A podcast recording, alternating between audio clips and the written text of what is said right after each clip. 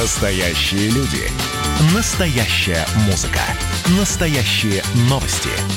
Радио «Комсомольская правда». Радио про настоящее.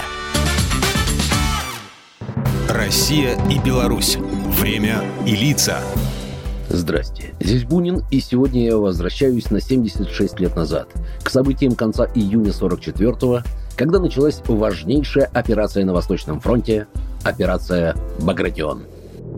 Имя великого русского полководца войны 12 года стало широкомасштабным наступлением советских войск, в ходе которого на белорусскую землю пришло долгожданное освобождение. 44-й вообще был годом решающих побед.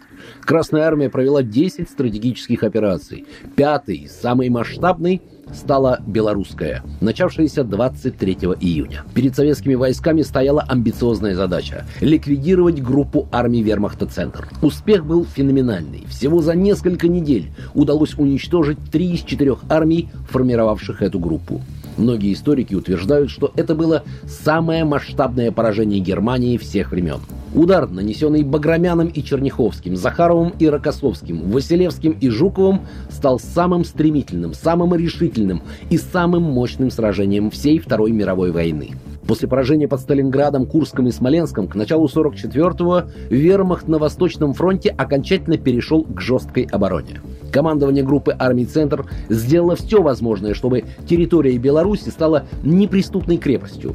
Войска занимали заранее подготовленную эшелонированную оборону глубиной до 270 километров с развитой системой полевых укреплений и защитных рубежей. Взломать немецкую оборону должны были первый Прибалтийский, первый, второй и третий белорусские фронты.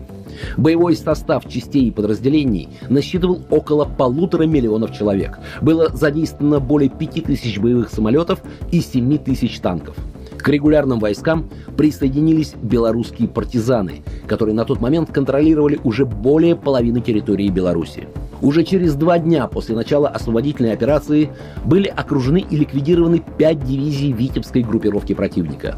27 июня Красная Армия освобождает Оршу, 29 Бобруйск, 1 июля Борисов, а уже 3 танкисты и пехотинцы 1 и 2 белорусских фронтов очистили от немецко-фашистских захватчиков Минск. Следом наши войска входят в Молодечно и Сморгонь, Барановичи и Новогрудок, Пинск и Гродно. А освобождением 28 июля Бреста завершается изгнание немецко-фашистских захватчиков с территории республики. За два месяца операции «Багратион» войсками четырех фронтов была освобождена вся Беларусь, часть Прибалтики и Польши.